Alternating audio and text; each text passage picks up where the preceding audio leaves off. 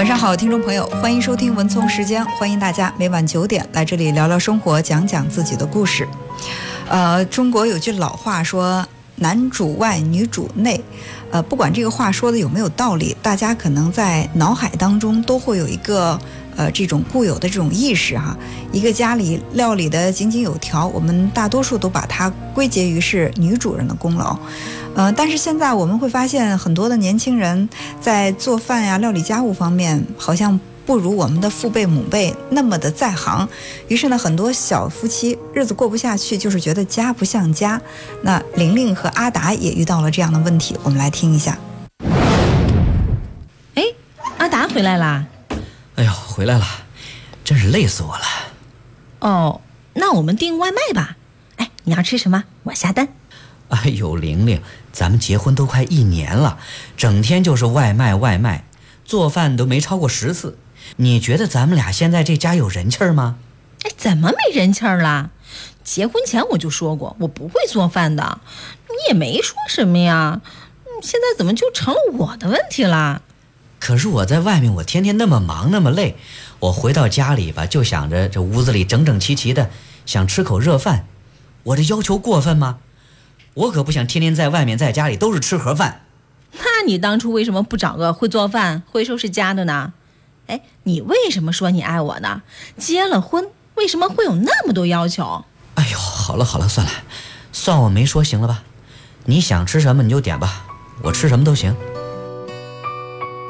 玲玲是个被父母惯着长大的小女孩，结婚前我喜欢她会撒娇卖萌，也很想好好照顾她一辈子。可是结了婚，我才发现我需要一个跟我一起面对生活的成熟伴侣。每天这家里冷锅冷灶的乱糟糟的，我这心里特别不是滋味儿。就算结婚前不会做家务，结了婚之后也得学着做吧。哪怕他做的不好，我也会很高兴的。我错了吗？难道以后有了孩子，我们也这样？结婚前阿达就知道我不会干家务呀，我也不想结了婚就变成天天围着锅台的家庭妇女。早知道结婚被嫌弃，我当初就不该嫁给他。我没有变，是他的要求多了。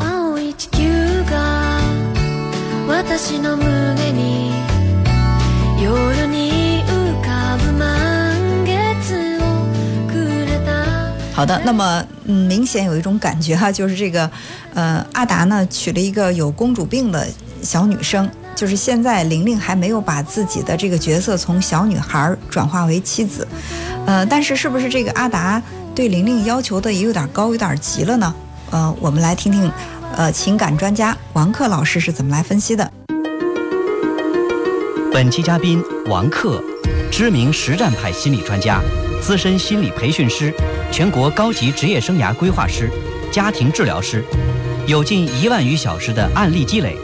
在婚姻、情感、家庭咨询、职场发展、人格成长、神经官能症等问题，积累了丰富的经验和独到的咨询视角。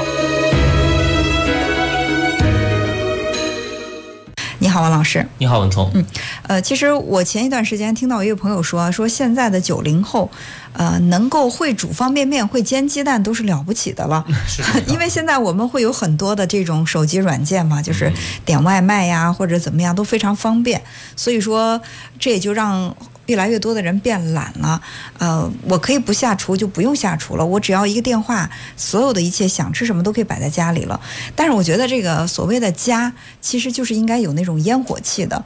呃，作为我个人，可能是一个比这个八零九零后都大的一个这个女性啊，就是以我现在的这种观念，我觉得家里面如果没有这种烟火气，它可能真的就缺少温度了。不知道王克老师怎么来看？呃，其实刚才文通说到这一段的时候，我也很有感慨。其实我们这一代人有着六零后、七零后的这些情怀的，包括可能对家的这种眷恋，嗯，吃妈妈的饭。呃，文通在说的时候，我又突然感觉到啊，我们真老了。现在我们想想，零零后已经十八岁了，嗯，我们对家的定义跟九零后、零零后对家的定义是不一样的。嗯，这是时代的进步，但事实上。它会打碎我们以往很多我们这一代人，甚至我们上几代人的这种东西。所以说，我们现在可能说对家的感觉，我们会有很多怀旧的一些东西，但对于现在的九零后、零零后，人家不需要这些东西，他们是在蓬勃发展的。其实我们也是这个时代的受益者，包括外卖呀，包括手机啊。但事实上，呃，我们又眷恋着。所以刚才说这么多，我想表达的一个点是什么呢？我们可以拿很多我们过去的经验来定义我们的生活。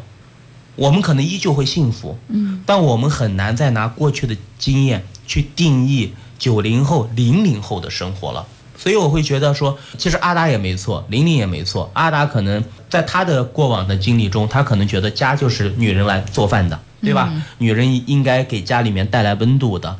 那对于玲玲来说，可能不是这样的。玲玲可能说，那我家就是我住的一个地方，嗯，对吧？她她就是两个人一块玩的地方。就我以前我们可能家一说的回家吃一顿热腾腾的饭，现在九零后零零后家是玩王者荣耀的地方，家是睡觉的地方，家是小伙伴们一块玩游戏的地方。嗯，事实上就是这样。所以我觉得可能真的是定义不同，时代不同，可能写就我们的人生的这种真的脚本是不太一样的。嗯，但是就是阿达和玲玲他们之间哈，可能应该是同龄人嘛，就是同龄人结婚了，但是两个人之间的这种观念却有了这么大的这种差异。其实这是很多这个现在的就是八零九零后的夫妻可能更容易遇到的一种问题。比如说这个玲玲的观念很新啊，她觉得我我从小到大我妈都没让我去做过饭，为什么我嫁给你了我需要去给你做饭呢？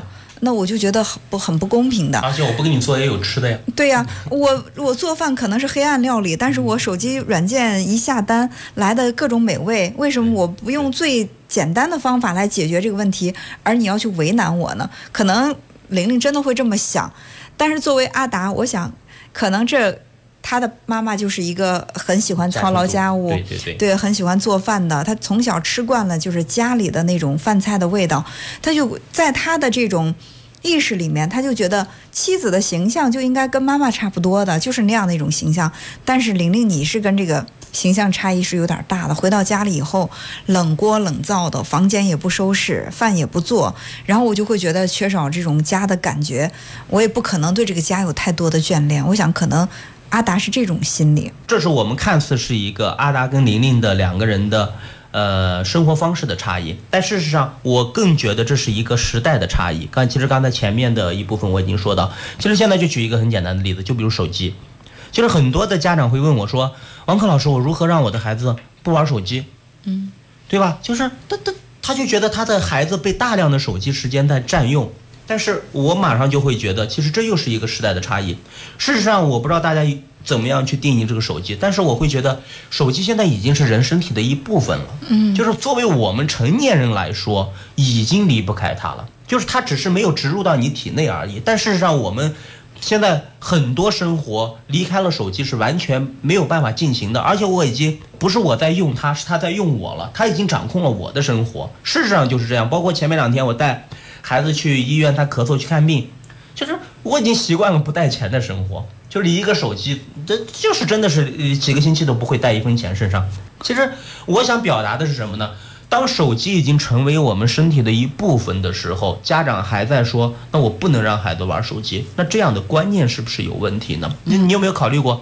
当孩子可能真的你用物理隔绝的方式让他不玩手机了，那就意味着什么呢？意味着他可能融不进他的那个小圈子，他那个同学圈，甚至他已经融。如果他完全不用手机，他是融不进这个世界的。嗯。所以我想表达的，这真的是一种时代为我们写下的差异性，而不是说谁对谁错。就我刚才说的，如果说从吃妈妈饭、吃家庭菜，我们当然对于我们来说是幸福的，但事实上，对于这种零零后，对于这种九零后，对于他们是幸福的吗？他们可能。不觉得这个幸福，他们觉得可能一堆人坐在那一块玩联网打游戏，一块来去刷金币，呃，玩王者有荣耀。对于他们来说，这个是他们的话题，这个是他们的世界。一堆人要一堆外卖，坐到那啤酒炸鸡，很 happy 的去玩。他们觉得这样的生活很好。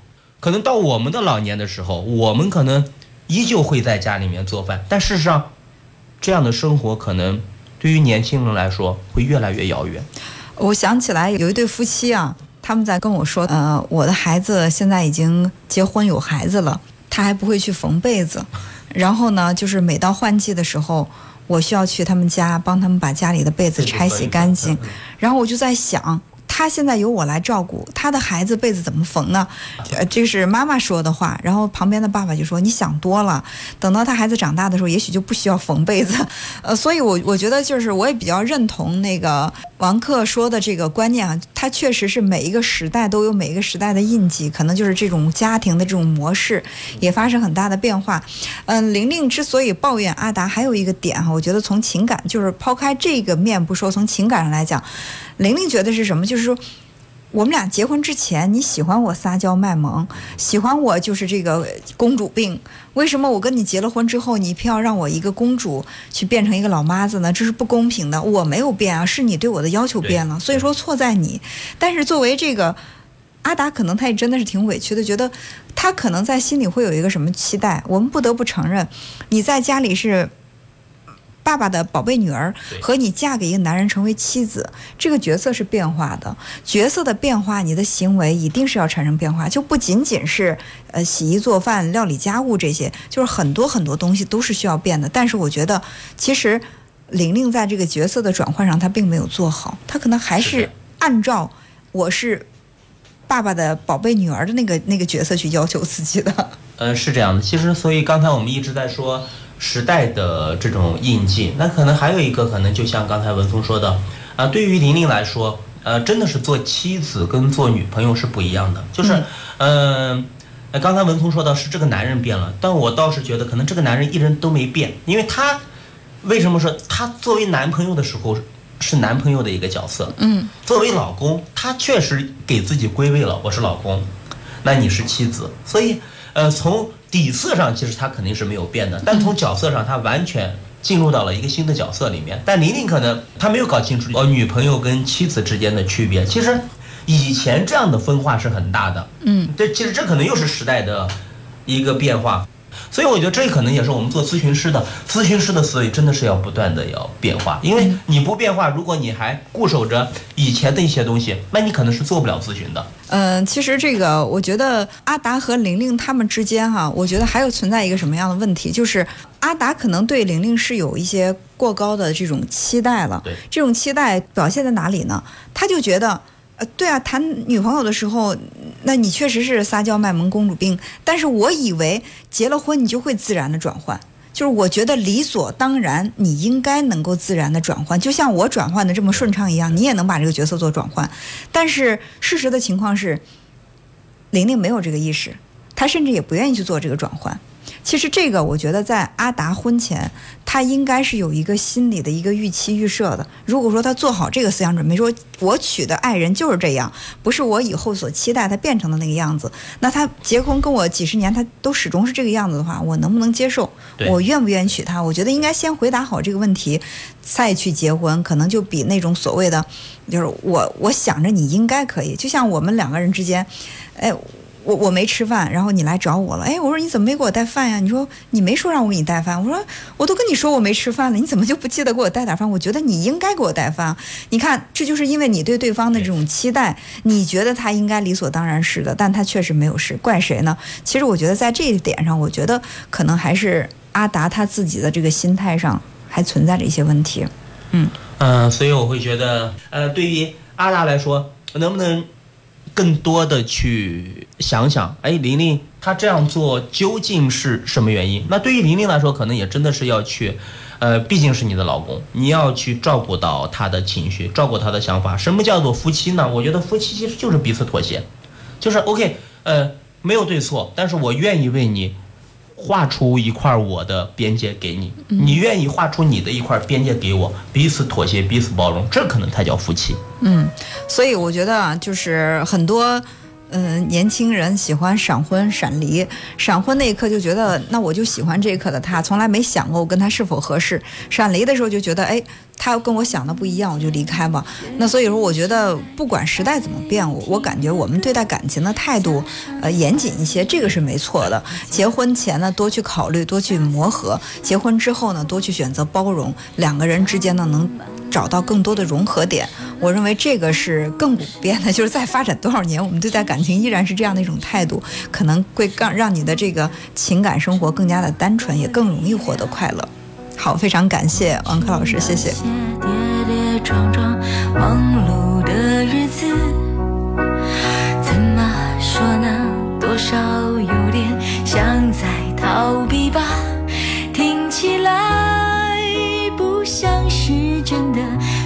十岁生日那天我关掉电话